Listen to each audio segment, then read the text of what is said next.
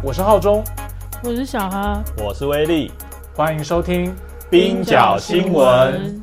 好，大家好，这是我们冰角新闻第四次的录音。那我们前面三集也收到了一些回响，那希望大家继续帮我们的把节目推荐给你，呃，你身边的朋友。如果大家有平常在关心国际新闻的话，那今天我们还是来关注现在仍在持续进行的乌俄战争哦。那乌克兰总统泽伦斯基在美国时间十六号的上午九点，用视讯连线的方式在美国国会发表演说。那其实台湾的媒体跟西方的媒体对于他的演说内容都保持非常高度的赞扬哦。除了他提出的要求之外啦，就是他展现出一个不退缩、不退让的一种战斗的精神啊。就是媒体不断的说，这个展现的这个意志是很令人动容的。包含他强调乌克兰一秒钟都没有想过要放弃等等的。那在泽伦斯基演说完了之后，全场的美国国会会员也全部都起立，报以热烈的掌声。好，那我们从媒体上可以看到，说泽伦斯基在演说过程当中提到，乌克兰正处于二战战以来最残酷的战争哦。然后他也强调说，呃，俄罗斯的对于乌克兰的攻击，其实相当于对整个民主自由的这个世界展开攻击。所以他把整个乌俄战争架构为是这个权威对抗自由的这样子一种二元对立的一种斗争。所以呼吁自由世界都要全面支持乌克兰。可是具体来讲，他究竟希望西方怎么样支持乌克兰？其实他提出来的具体诉求，就是希望可以提供更多的安全援助，提供战斗机抵御俄国的入侵，以及第二个是他希望在乌克兰上空设置禁飞区。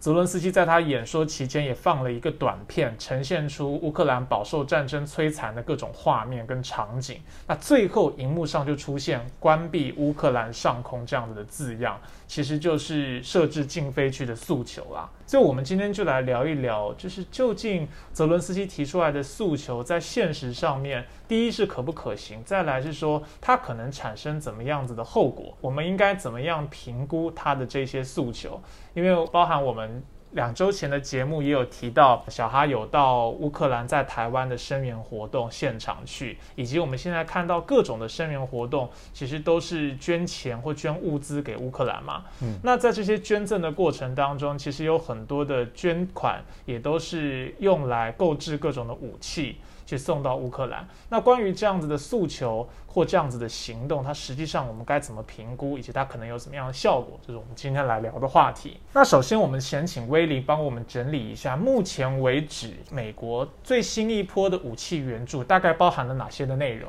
好的，就在泽伦斯基发表完演说之后，美国总统拜登其实也随即宣布了高达八亿美元的武器援助。这一篮子的军援内容其实包括了反坦克。武器还有无人机以及防空武器，细项就包括八百枚的毒刺防空飞弹，数千个反坦克武器，包括两千枚的标枪飞弹，一百架无人机，一百个榴弹发射器，五千支步枪，一千支手枪，四百支机关枪，以及四百支散弹枪，还有其他的身体护具、头盔。弹药等等，其实自俄国二月二十四号宣布对乌克兰的军事行动以来，包括这一次最新的武器援助，美国已经累计对乌克兰军事援助高达十亿美元了。哇，在最新一波的这个军援之前呢，其实华盛顿已经提供六百枚的毒刺防空飞弹，两千六百枚的标枪飞弹，还有直升机、巡逻艇，还有一系列的武器给乌克兰。不只是美国，现在有十多个北约国家也都向乌克兰输出武器。但我们要知道，乌克兰其实现在还不是北约的成员国之一。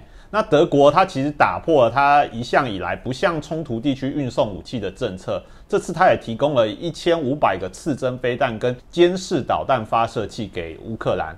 那欧盟也是，欧盟其实一直以来都有不提供致命援助的一个措施，他们这次也提供了五十亿美元的武器给乌克兰。现在整个西方世界对于俄乌战争的定调，基本上是认为俄国是入侵乌克兰嘛，所以那个强弱关系、入侵跟防御的关系是很明确的。那在这样子的情况底下。很多人是直觉都会认为说，那么提供弱势者或提供受侵略的国家武器，让他们可以保护自己，是不是一个好像理所当然的事情？哦，这样子应应该是符合正义的原则跟道德的原则。可是似乎这一次，呃，西方世界对于乌克兰军援武器这件事情也有引发一些争议，对不对？没错，其实这个问题在美国讨论其实是非常多的。嗯，那这个问题其实也相当的复杂，所以也有一些争议，包括说美国其实长期或者说在历史上以来就有向其他国家输出武器援助的一个传统，但是其实结果往往都不是非常的好，或者是说不如预期，比如说。我们之后会讲到的，在中东地区，它其实就造成了，比如说阿富汗等国家长期以来的动荡。另外一个问题就是，现在西方国家以及美国，它对乌克兰提供武器，究竟有没有办法解决问题？就端看你觉得的问题是什么。如果你的诉求或你的目标是要停止战争的话，那包括说一些。非常有经验的战地记者或者是和平运动家，他们都认为说，提供武器其实不是一个迈向和平的一个必要的措施，也不是终止战争的一个手段，它反而可能延续冲突啦。没错，让乌克兰可以撑更久。那乌克兰撑更久不是很好吗？就不会被那个俄罗斯给吃掉了。可是代价就会很大呀！打仗的时候。每多打一天所造成的人命的伤亡，而且不只是军人，包含平民，可能受到波及、池鱼之殃的这些平民。如果最后谈判条件，比如说现在泽伦斯基已经说他放弃加入北约了嘛，关键就在于乌东地区这两个顿巴斯地区，他是不是承认这个主权是归于呃这个独立的国家？如果今天达成这个条件，跟一个月后达成这个条件，最后的政治上的结果都是一样的。可是你多拖一个月，造成的结果就是多。更多人命的损失啊！嗯，其实简单来说，就是一些人士认为说，战事如果持续延长的话，其实会有越多的破坏，跟简单来讲就是越多的平民伤亡。所以，其实反战人士是一直希望俄国、北约、美国以及乌克兰。至少这四方是可以坐下来好好谈判，往一个和平协商的方式去迈进，终止战争。那现在战争其实进入已经将近一个月了，输入武器可能延长战争的这个观点，其实很多人都已经提提出来过了。那在曾经在伊拉克、阿富汗等地方担任战争记者，美国调查媒体网站的 Intercept 的创始人斯卡希尔，他其实就有警告，西方国家如果一直向乌克兰运输武器的话。很有可能造成大规模军事行动延长的一个后果。嗯嗯嗯。那他分析，目前北约其实已经说啦，俄罗斯如果攻击武器进口乌克兰的供应线，那么你就会触发北约宪章第五条，也就是一个成员国受到攻击，等于其他北约的成员国也受到攻击，这个集体自卫权的概念，所以就会触发北约的军事行动。那莫斯科当局其实也指责美国跟盟友的制裁是经济战，是一个战争的手段，而且警告说，西方国家如果持续向乌克兰运送武器的话，那就请自负后果。所以其实现在的对立还是相当紧张的。斯卡希尔分析，目前看起来乌克兰是暂时抵挡了俄罗斯的入侵，但是。如果要说到军事行动能否打倒俄罗斯，目前来讲其实还是很困难的。但是另外一方面，如果最坏的情况，莫斯科占领了乌克兰，甚至推翻了乌克兰的政府。那这些武器很可能就会被用于武装叛乱。最明显的例子其实就是阿富汗长达二十年的战争，从过去的圣战士到现在美军撤出之后的塔利班政权，某种程度上来讲，都是美国当初在一九八零年代以金钱扶植、还有军事训练以及提供武器的一个产物。所以很多人士就担心说，继续提供武器给乌克兰。可能会导致这种叛乱旷日费时。那不论情况如何，继续提供武器都会延长战事，导致更多的平民伤亡与破坏。这个是专很多专家提出来的一个观点。因为上一次其实我们也有讲到，就西方来讲，他们希望的好的解决方式可能有两种，一种就是像刚刚小哈说的，如果今天两个大国和美俄加乌克兰。大家可以坐下来谈判，谈出一个双方互相妥协，然后都不满意但是可以接受的结果。这当然是一种可能性，但是还有一种可能性，就是乌克兰继续撑在那边。你看，我们现在看到乌克兰所拿到西方的这些武器，其实没有一个可以让他打赢俄罗斯啦，就是让他撑着嘛，地对空飞弹这些刺针飞弹，让他可以做防御，你不至于完全被占领、完全战败，但是你就拖在那边。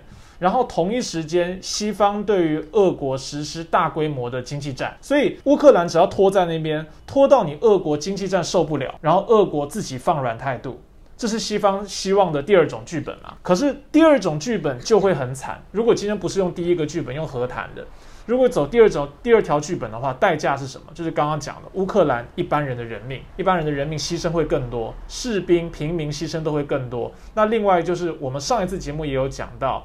俄罗斯的这些平民，经济上的弱势，他会因为经济制裁的关系，死伤不亚于战争。所以其实是两种不同的逻辑，一种逻辑是希望俄罗斯无论是透过经济战，或是说呃武力战争的方式，迫使俄罗斯低头。对。但是这样的，如果是以这样的逻辑推下去，那其实是需要花费更长的战争了，更长的战争，或是更长的时间。对。那另外一种方式就是。呃，许多反战人士他们其实提出来，就是那不如就坐上谈判桌，大家来和解吧。那如果是这样的逻辑，其实持续战斗并不利于外交方式来解决冲突，因为斯卡希尔就说啦，如果我们认真思考大规模运送武器到乌克兰的后果是什么的话，如果我们认为武器的数量不足以迫使俄罗斯低头，那运输武器其实造成的效果就是会。延迟所谓的谈判的这个时间，让彼此包括俄罗斯、北约、美国以及乌克兰不愿意上谈判桌进行和平的谈判。对，所以其实是两种不同的逻辑。所以要么就是不要再送武器，要么就是送一些可以让我致命打倒俄罗斯的武器。其实就是两种状态，或者是说两种模式。一种就是你要跟俄罗斯继续打架，还是另外一种就是你就跟俄罗斯坐下来好好谈，然后避免更多的流血冲突。其实现在乌克兰经过一个月的。抵御，我们可以说，俄罗斯要占领乌克兰，或是说全面占领乌克兰，其实是一件非常困难的事情。所以，相当程度上而言，乌克兰的抵御，某种程度上面已经为他们争取到了一个谈判的空间。在这样的情况之下，如果真的是以和谈为目的，或者以谈判为目的的话，那持续的战事或持续的运送武器，这个问题真的就会值得我们要仔细的思考。到底是好是坏？这个对乌克兰来讲，因为战争就是你一边打打打谈谈谈谈打打嘛，是，所以你一面打仗就是换取自己在谈判桌上能够谈到的条件，是。可是那当然代价就会别人在付，因为西方可能在煽风点火啊，运送武器啊，可是一般平民在牺牲代价，是。然后或换得比较好的谈判筹码，对。可是那我觉得确实就是有一个判断点，说什么样子的筹码是应该要停止，那就是看我觉得大家对于目前俄罗斯提出来的。要求是不是觉得足够合理嘛？没错，因为俄国目前提出来的诉求，并没有说要并吞乌克兰，他甚至没有说要替换政权，他讲的其实就是乌东地区的自治地位嘛。对，以及所谓的去军军事化、去纳粹化这些东西。对，然后还有一个最重要，也就是俄罗斯从头到尾不断在强调的，乌克兰不得加入北约。对啊，啊这个。这个东西其实泽伦斯基已经松口了，他其实算是已经答应了。但是问题现在就有又有一个巧门，就是泽伦斯基说他答应这些诉求之后，还要交付给乌克兰全国公投。嗯，那这就有点是没完没了了嘛。因为那你公投如果之后公投又不通过，以及现在这么多的难民，几百万难民都在海外，那等于说你根本没有办法实际上去答应这些谈判的条件啊。所以只能说就是希望。和谈这件事情可以尽早发生。除了我们刚刚上面这种哦比较具观的，就是以战事推进的进度来看，希望战争提早结束这样子的角度，还有另外一个是，大家在 Twitter 上也看到有一些在乌克兰确实存在的极右翼民兵，包含像我们上一次讲到的亚速营。他们其实就第一时间直接拿到了西方援助的武器，这个现象其实也让大家开始在思考说，哦在提供武器这方面是不是应该要多所警醒？没错，其实美国向乌克兰提供武器，也不是所有的美国政治人物都同意的一件事情。拜登这一次八亿美元的军援乌克兰，在美国国会也有不同的声音，像。同党的民主党众议员奥马尔，他就相当反对美国军事援助乌克兰。奥马尔他的背景是索马利亚的移民，嗯，那他就在推特发文提醒，数十亿美国武器涌入乌克兰的后果可能是无法预测，而且甚至是灾难性的。特别是这些武器如果提供给一些准军事组织，但是这些。准军事武组织却无法被救责的时候，嗯嗯嗯，那结果可能就很显而易见。奥马尔担心的准军事组织是什么呢？其实就是包括恶名昭彰的新纳粹组织亚速营。那亚速营其实在我们之前的节目有提到。他其实是在二零一四年基辅独立广场革命期间领导激进行动而崛起的极右翼分子。在亚努科维奇被推翻之后，亚速营就被纳入了乌克兰的正规军，而且参与了与顿巴斯地区分离派的战斗之中。那亚速营其实他使用的手段非常的凶残，包括说他会使用猪油子弹去侮辱穆斯林士兵，而且他曾经在与分离分子的战斗之中活活烧死了。分离派的行动人士，就我们上次有讲到抗议抗议的人啊，独派的抗议者跑到工会大楼里面，他们就直接放火烧那个房子嘛。没错，也其实，在纪录片上也看到说，他们用一些就真的是超越战争的手段啦，包含分尸啊、截肢啊等等这种方式，在羞辱性的攻击他们的敌人。没错，亚速营其实也不会避讳自己的政治立场或是意识形态。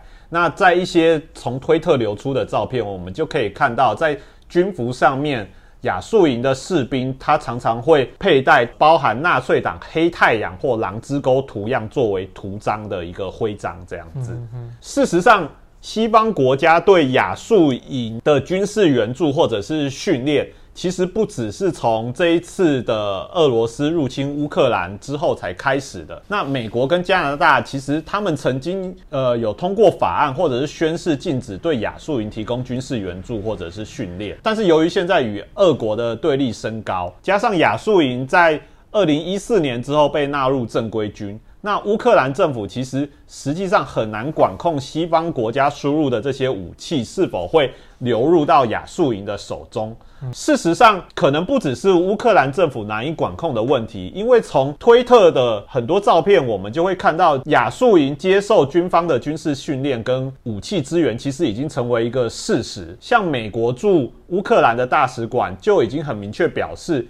因为亚速营现在已经被整合到乌克兰的国民警卫队啦，所以他当然有资格接受美国的军事训练与武器援助。嗯，他们也表示不会针对特定士兵的意识形态进行审查。对，就所以其实代表说，美国现在已经不会去对呃武器是否流向亚速营这个问题做一个追究了。因为战争在打，你也很难做细致的区分啦。是的。啊，他不会在意自己培养出新纳粹吗？目前看起来确实不是美国政府担心的一个主要问题。应该讲，美国政府这里就有一个巧门嘛。今天如果有一个呃叫做新纳粹，他的他的军队就叫做亚速营新纳粹，那美国政府是绝对不会直接把钱给他的，因为这个也要面对美国国内民意的反弹嘛。但是美国是把钱给乌克兰政府以及乌克兰的政府军啊。那乌克兰政府军里面又纳入了亚速营，这就转了一手，所以美国国内也不会直接意识到说，哦，我们现在这些军事武器以及这些金援是直接呃金援给政府军，然后政府军里面是有新纳粹，这里面其实不容易直接被意识到。那我稍微讲一下，就是呃，目前西方国家它对于乌克兰的一些军事训练，其实就包括了美国的中情局，它会对。乌克兰士兵，那其中当然也包括说被纳入正规军的亚速营战士，提供伪装、陆地导航、掩护移动、情报等等的训练。而且亚速营的战士其实也获得了西方国家的武器，像三月六日的时候，英国才刚提供乌克兰三千多个。榴弹发射器，随后就被记者发现说：“哎，亚速营的士兵正拿着英国制造的榴弹发射器拍照，马上就落到他们手上了。”那我们回到奥马尔的一个警告与担忧。奥马尔为什么会那么担忧乌克兰的极端分子接收到西方国家的武器呢？奥马尔其实是索马利亚的移民。那索马利亚这个国家长期以来就饱受武装冲突。对。那美国为了打击所谓的恐怖分子，特别是伊斯兰组伊斯兰国组织，所以对索马利亚，甚至在最近的时候就就展开了轰炸行动。所以。奥马尔时间就在轰炸，对，所以奥马尔其实对于西方武器流入呃其他国家这个议题是相当有感的。嗯，对，最明显的例子就是阿富汗战争。阿富汗战争打了二十年，一开始美国在一九八零年代为了打击亲苏的社会主义政权，它提供金援、提供武器、提供训练。给当地的极端势力，还有就是极端的宗教分子，基地组织的首领宾拉登，其实就是美国中情局扶持以及训练之下的直接产物。更不用说现在掌权的塔利班，其实也是在一九八零年代接受美国的资助与苏联作战的一群当地民兵，后来就变成美国的敌人嘛？没错，这真的可是可以以历史为鉴啦。因为过去在伊拉克，在中东地区。美国就是为了打击自己的敌人，所以他就去支持敌人的敌人。没错，他也不管这些敌人的敌人到底是什么货色。没错，他就提供武器训练训练，然后成功把敌人歼灭之后，美国扶持的这群敌人的敌人就做大了，然后美国发现很失控了，啊，这些人就变成后来的恐怖分子。其实历史就不断的循环了。对，其实是一个恶性循环。其实奥马尔的提醒是其来有自的。我们翻开美国反恐战争的历史，就会发现到浩中所说的，呃，资助敌人的敌人，其实有时候并不能够完全解决问题。像这一次看到说，呃，美国西方社会啊，现在是为了要支持乌克兰，所以提供大量武器嘛。那从前面的讯息看起来，很多的武器可能流入了这个新纳粹的手里。没错。假使最好的情况，真的让乌克兰谈到一个比较好的条件，然后俄乌战争平息了，我们假设这个情况真的发生，可是这些武器还存在乌克兰啊，没错，这些武器还在新纳粹的手上啊，没错。那过去我们回去看乌克兰的选举，呃，一直以来都是要么亲欧派的人当选，要么亲俄派的人当选，所以我们真的假想一下，好，乌俄战争结束了。过个五年十年，如果又有一个亲俄派的总统获得了选票，掌握了政局，这群新纳粹受过美国武器训练的这些人，在国内会发生什么事？没错，可能就会动乱啊，就会政变啊，所以乌克兰这个国家就会变得像现在的阿富汗一样，或伊拉克一样，它是永无宁日。目前乌克兰里面，包括亚速营这些极右翼的民兵，其实已经获得了西方的军事武器以及援助，所以其实很难想象。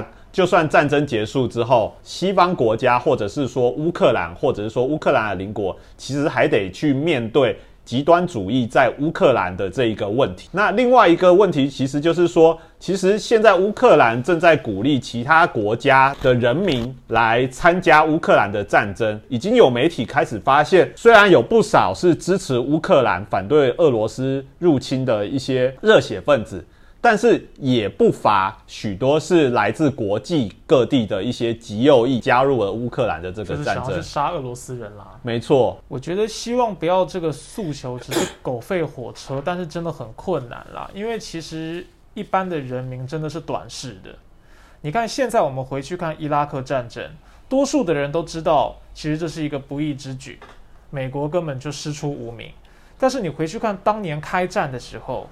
在美国国内，因为九一一事件是获得多数民众，所有人都支持他开战。没错，所以这个事情真的值得我们提醒。现在我们也支持乌克兰，但是你到底用什么方式支持他？我们现在所谓的自由世界或西方世界，集体的几乎是超过九成的，大家全部都支持哦，提供武器让这个战争继续打下去。我们现在看到的伊斯兰国。看到的这个基地组织都会有点后悔，说啊，过去为什么我们自己把它养成一个这个恶魔这样？我们现在如果有办法避免未来要面对一个新的恶魔，那现在是不是就应该多注意一下？没错，简单来讲，其实反战的选择不只是鼓励对立，或者是说继续提供武器一条路而已。嗯，去思索一个呃通往和平的替代道路，其实也是另外一个方向。就希望有权有势。的人可以好好的想一想。不过，当然我们也知道，刚刚讲的这种诉求啊，实际上是非常困难的。因为为什么战争会发生？它往往就取决于很多人可以在战争当中得利嘛。嗯。那我们过去讲说，美国的军工复合体，也就是大的这些军事公司、武器制造商，其实占据了美国的这种游说以及资金的重要来源。刚刚威利讲到的这个美国最新一波对于乌克兰的武器援助，其实包含像是刺针防空飞弹，就是雷神公司制造的嘛。然后标枪飞弹，洛克希德马丁跟雷神公司制造的，没错。那这些公司在这段战争的期间啊，其实股价真的都大涨哎。没错，所以其实俄罗斯入侵乌克兰，它其中一个后果就是美国跟西欧国家也开始在提高他们的国防预算了。那这也直接导致了军火公司在俄乌战争期间它的股价大涨。那我们刚才讲到的雷神公司啊，或者是说洛克希德马丁公司，他们其实在二零二二年第一季还没有结束的时候，他们的股价就已经分别上涨了百分之二十五。那雷神、通用动力等公司，它的股价其实也上涨了超过百分之十二哦，其实相当可观。洛克希德马丁跟雷神，它其实就是全球前两大的武器承包商。美国这次提供给乌克兰的。毒刺防空飞弹还有标枪飞弹，就是这两间公司的产品。洛克希德马丁跟雷神公司，他们其实都把冲突，或者是说这一次的俄乌战争视为一个获利的机会。像洛克希德马丁的执行长泰克莱特，他在一月份的财务报告的时候就说啦，新一波的大国竞争将会导致国防的预算增加。雷神的执行长海耶斯，他其实也告诉投资者。俄罗斯的威胁带来的将会是销售机会。其实我们看到雷神执行长的那个影片啊，直接向投资者喊话，真的是完全不遮掩哎，他就摆明的这个战争可以让他获利。所以这种嘴脸，其实在世界上也引发很多的反战运动跟和平运动家的不满啊。三月二十一号的时候，就有五个和平运动家。爬到美国雷神公司位于麻州的办公室顶楼，然后他们就悬挂布条，布条上面写说结束所有战争，结束所有的帝国，还有雷神从也门、巴勒斯坦跟乌克兰的死亡中获利这样子的横幅布条。然后他们在警察吊打顶楼的时候，把彼此锁在一起，那目的就是要抗议这些武器制造商啊，在战争当中获利，人家家在死人，但是你在发大财。然后你还不断的鼓吹，希望战争可以持续，让他赚更多的钱。美国与西欧国家，它其实也增加了国防预算，像拜登他就签署了价值一点五兆美元的支出法案，那其中就有将近一半是军事支出哦，就大概金额大概是七千八百二十亿美元，与去年相比啊，增加了百分之六，而且与白宫最初的要求多出了高达三百亿美元。像德国、意大利、波兰、瑞典的军事预算也增加了。德国宣布将购买三十五架美国洛克希德马丁制造的 F 三十五战斗机。那德国总理肖兹他就宣布啊，他将投资一千多亿美元到新的军事项目。并且增加国防预算至 GDP 的两 percent 多。俄乌战争，或者是说在战争期间，可能会有些人会想说，在战争期间，武器制造商或是军火制造商，它的股价上涨，难道不是一件很合理的事情吗？毕竟对于武器的需求有所增加了嘛。但是我们要知道，其实这些军火制造商，它在美国国会其实是有相当庞大的游说势力。就有媒体报道指出。其实，军火制造商在美国国会的游说人数高达七百多人，平均换算下来，每一个议员旁边就会有一位多的军火制造商的游说势力在他的旁边，呃，进行游说。所以，简单来说，战争持续这件事情，它除了是地缘政治的冲突，或者是说各种因素之外，我们也不应该忽视军工复合体在。战争作为一种驱力，就鸡生蛋，蛋生鸡呢？到底是因为有战争，所以股价上涨，还是为了股价上涨，所以很多人在鼓动战争？有的时候其实是一种互相彼此扣合的一个循环。是的，我们接下来来讨论一下，就是我们刚刚提到泽伦斯基在美国国会演讲当中所提出的第二项非常重要的诉求，也就是他希望西方国家在乌克兰上空设置禁飞区。那我们怎么看待、怎么评估这个禁飞区的诉求？什么是禁飞区？就像那个在机场附近不能飞无人机、不能放鸽子那样吗？其实，如果从字面解释的话，大概就是这个意思。禁飞区 No Fly Zone，它其实指的就是一片被指定的地区，它不允许飞机在这个上空飞行。禁飞区可能的情况是，比如说英国皇室的住所上面就不可以有飞机飞行啊，或者是说在一些体育比赛或是一些大型的活动上面也禁止有无人机的飞行，出于各种包括说安全的考量。但是从军事层面上来讲，设立禁飞区就代表说未经授权的飞机不得经过或者不得进入特定领域的一个上空。那这个通常是为了预防攻击或者是说侦查的一个行为。可是那不就是乌克兰自己土地的上空吗？那他为什么要在美国国会的时候讲他自己不能掌控自己的空中吗？其实，在乌俄开战前啊，乌克兰的空军是很弱的。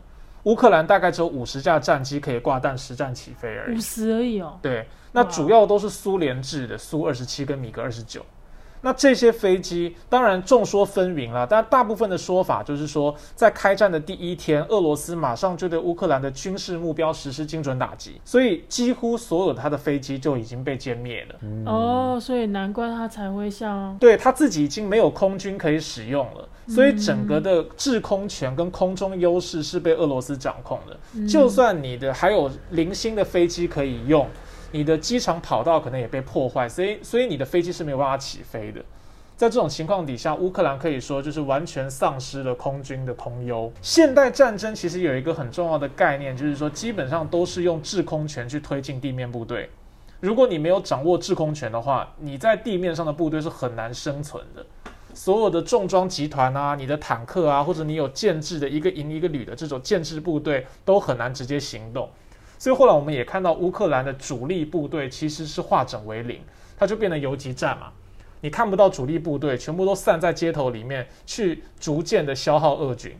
那这个当然是一种战略手段，但你也可以说是因为它丧失空中势力、丧失空优的一种不得不的手段。所以在西方已经拒绝参战的情况底下，乌克兰就变得只有两种方法嘛。第一个就是说要求西方支援战机，支援更多武器。第二个就是要求设禁飞区，但是其实这些诉求都没有那么容易，因为所有这些行为都可能会被俄国视为是你其他国家也来参战。没错，所以其实禁飞区在乌克兰几乎没有空军的这一个情况下，泽连斯基要求美国与北约部队设置禁飞区，那真正的意意思就代表说，如果北约跟美国同意设置了禁飞区。那禁飞区不只是用嘴巴说说而已，它还必须付诸实践。付诸实践的意思就代表北约跟美国，它必须派战斗机在这个禁飞区里面巡逻。当俄罗斯的飞机进入禁飞区的时候，它必须把它击落。甚至是俄罗斯的地面防空系统，北约与美国的战斗机也必须把它击落。那这样的情况，简单来讲，设置禁飞区就等于战争全面升级。对，就是改个名词，要求西方参战嘛。那西方国家如果他其实都已经早就拒绝参战，包含像拜登说，如果美国跟俄国开打，就等于第三次世界大战，所以他早就已经拒绝加入战争了。泽泽伦斯基当然就是改个名词，说你不加入战争，那你设置禁飞区。可是其实设置禁飞区也等同于。就是要你参战，因为你必须派飞机过来，你要直接用你的空军跟俄国的空军在乌克兰上空交战，那不等于是开战了吗？其实是没有差别的嘛。所以当然，现在西方国家以及各国领袖对于泽伦斯基这个要求也都。很消极啊，打太极或者直接拒绝说不会加入这样。他们不能演一出戏吗？就比方说波兰就发现我的飞机不见了，原来是乌克兰偷走了，我们谴责乌克兰。你讲你讲到这个演一出戏才好笑，因为之前波波兰还真的跟美国就演一出戏啊。哦，是吗？对啊，因为波兰手上现在手上是有二十八架米格二十九。就也是苏联留给他们的，对。然后其实乌克兰的士兵应该是只会开这种苏联制武器的，嗯，就很像我是 Mac 使用者，你忽然给我 PC，我是不会用，我得经过一段时间学习跟适应。那美国过去就曾经提出说，要波兰把他们手上的米格二十九送给乌克兰，然后代价是说美国提供给波兰 F 十六当成补偿，就你把你手上的米格二十九给乌克兰啦，然后我给你 F 十六，这听起来其实对波兰是蛮。蛮好的一笔生意，因为波兰本来就想要把他手上的遏制武器转换成美制武器，然后再加上了他手上的这些米格二十九，其实是二十年前用一欧元的象征性金额跟德国买的。基本上当年波兰拿到这些米格二十九，基本上是免费的。那如果现在可以直接转手换成 F 十六，那当然是很好的一笔生意嘛。可是因为俄国已经警告各国，你提供给乌克兰战机就等同于参战。他没有提供，他是放在那边，然后就不见了。没有，波兰其实也不敢背这个锅。波兰就是不敢背这个锅，所以波兰最后就跟美国说：“我把这些米格二十九全部停在德国的美军空军基地里。”哦，对，然后我把我的米格二十九都放在美军基地，让美国送给乌克兰。那美国一听就说：“不行啊，这样岂不就是我美国来来送飞机给给乌克兰？”所以美国最后就也拒绝，然后美国就说：“波兰应该自己想办法把战机送给乌克兰。”就推来推去，然后最后就不了了之。那目前乌克兰就还没有拿到这批飞机。天哪！现在在媒体的叙述之中，可能禁飞区是某一种类似防御的概念，但是其实我们从历史上来看，它可能并非如此。那浩中是不是可以讲一下，就是说在历史上有哪一些设置禁飞区的一些？呃，案例呢？我们刚刚其实讲过，制空权在现代战争是非常重要的，所以禁飞区这个概念也是伴随着现代战争、现代科技的一种产物。就是过去当一个国家想要控制另一个国家的时候，它可能需要大量的地面部队推进啊，大量的短兵相接，我才能打赢这场战争。但是在禁飞区的想象当中，我只要掌握你的领空，掌握了制空权，我就可以在目标国家里面实现我的地面目标。比如说，直接更换你的政权，嗯，或直接要求你的政权必须要退让，接受我的诉求，这种现代战争的想象，基本上就是在一九九一年波斯湾战争之后确立的，嗯，那那个时候是联合国安理会，其实他们通过的第六八八号决议，谴责伊拉克对于库德族人的镇压，可是其实，在联合国的决议里面，并没有禁飞区这个东西。那当时英美国家就是为了要维护自己在中东的战略利益，所以在伊拉克上方设立了两个禁飞区，然后同时对地面轰炸，削弱伊拉克的战力。二零一一年，美国在入侵利比亚的时候，当时为了要制裁格达费，然后保护平民的安全，联合国安理会在当时这次是批准了实施禁飞区的决议，然后让 NATO 也就是北约部队负责执行。嗯，这过去其实是已经有一些。呃，实行禁飞区这样子的潜力，有一些是联合国同意的，也有联合国不同意的。那对美国来说，其实美国经常是把联合国当成自己权力的补充，就是当美国的政策受到安理会认可的时候，那安理会就是一个很好的工具。嗯，他可以说我是代表国际社会，不管是实行禁飞区，或者我出兵。代表国际社会，但是当安理会反对的时候，美国就直接单兵行动就好了。嗯，等于只是把联合国当做是一个背书的工具。对啊，没有任何的牵制作用。我觉得这个也跟联合国宪章的基本制度设计有关啦。因为联合国宪章的制度设计是说，任何的决议案必须要通过九票的赞成，而且不能有任何一个常任理事国投反对票。嗯。那目前五个常任理事国就是美国、英国、法国、俄国跟中国嘛。嗯，那在这样的制度设计底下，你想想看，这次出兵的就是俄国。所以，俄国作为常任理事国，他不可能同意联合国的维和部队来维和自己啊。没错，对啊。而且，就俄国来讲，他自己就是一个单边行动的实施者，跟美国过去一样。对，他认为自己是要维和，是要清除纳粹，但是他也没有获得联合国同意，他就直接出兵了。嗯，所以跟美国其实是一样的，就是美国过去要呃攻击伊拉克的时候。他也不等联合国同意，他就是直接自己出兵。没错，因为他知道这个这个提议在安理会是绝对不可能通过的。对啊，所以其实这个也是牵涉到后来一个问题，就是包括联合国的决议，或者是说国际刑事法庭，为什么那么没有效效力？就是因为这些大国常常出于自己的利益就进行单边行动，而没有没有经过安理会的批准。那在这样的情况之下，他们所做的一些事情又没有办法被救责，那久而久之，其实就形成了一种恶例，就是说你这些强国其实就是依照自己的意志去行事，而没有管所谓的国际法或者是说呃国际秩序。所以，那目前美国有回应吗？就是关于泽伦斯基提出的要求，他拒绝啊。美国直接拒绝哦。美国拒绝设禁飞区，因为就像我刚刚讲的，其实设禁飞区就等于美俄开战。俄国每天大概有两百架的战机在乌克兰周边巡逻航行。那如果你这个弄弄成禁飞区的话，你美军就会直接在空中跟俄军交战啊。对，对啊。那美国没有打算加入这场战争啊。对，那其实有，其实还有一个点啊，就是大家不要忘记了，美国跟俄罗斯他们都是拥有核武的国家。所以其实这这一个这一个因素也会影响到美国，甚至是呃北约他们是否愿意设置禁飞区。因为说到底，俄乌现在的冲突以及是否要让战争进一步升级到有可能引发到世界第三次大战，这个是两回事的事情。因为之前的禁飞区实施的国家，你看都是什么？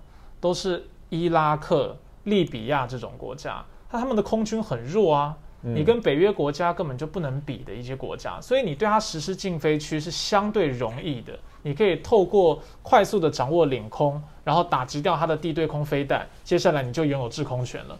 可是你如果要对俄国这种空军大国，它有很强的空军战力，你要对它实施禁飞区，我觉得是很困难，你要付出很大代价的，那就基本上等于全面开战了。没错，对，所以现在看起来是不太可能啦。那泽伦斯基当然提出这个东西作为一种诉求，他在国会演讲，因为国会就像我们的立法院嘛，他也不代表行政机关，所以当然各种国会委员可以呃赞扬他，或者对他的这个诉求表示肯定。可是行政机关还是相对保守的多，或者是说有会也在思考这件事情对于美国的利益是有帮助，还是可能有危害。无论如何。呃，我自己认为，拜登政府对于禁飞区这件事情的克制还是值得肯定的。